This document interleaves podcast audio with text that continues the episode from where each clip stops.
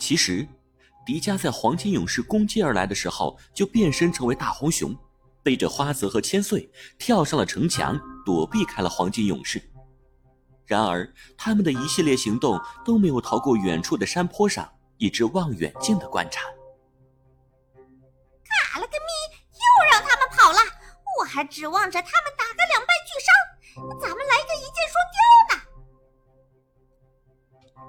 哼，你这个懒猫，你不是说迪迦这个家伙非常冲动，一定会把黄金城搅得天翻地覆？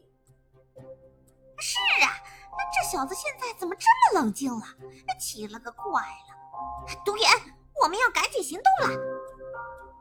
不对，是我要行动了，不是我们。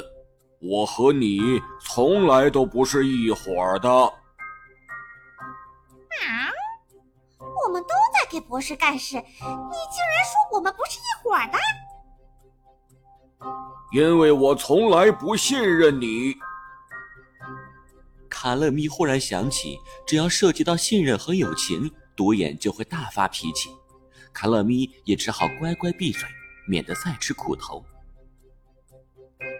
哼，愚蠢的地心世界的人居然会选择相信别人，这会让他们付出惨痛的代价。空灵宝石只属于我一个人。喵在这里，本喵必须要强调一下：空灵宝石是 M 博士的私人物品，不属于你，更不属于我。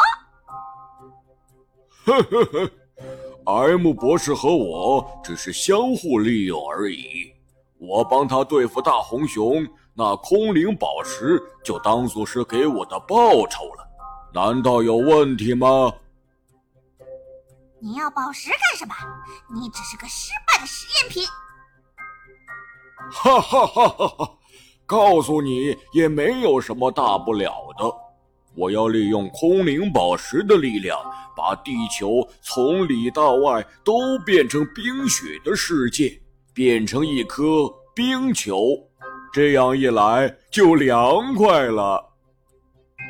凯勒咪被独眼的计划吓了个机灵。你疯了啦什么冰球？那是根本不可能实现的！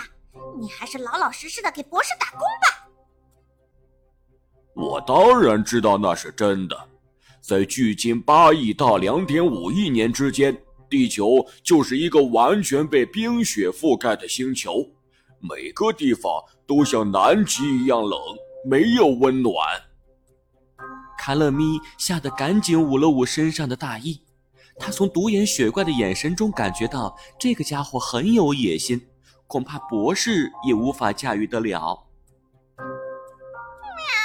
我劝你还是冷静一下，卡勒咪可不喜欢那样你会喜欢的，小猫咪。当地球变成了冰雪世界，你不喜欢也得喜欢。嘿嘿。要不要我提前给你感受一下极致的寒冷？独眼冷冰冰的眼睛盯着卡勒咪，伸出双手，似乎要施展某种魔法，吓得卡勒咪被迫挤出一抹微笑。我听你的，我都听你的，好吧，老老大。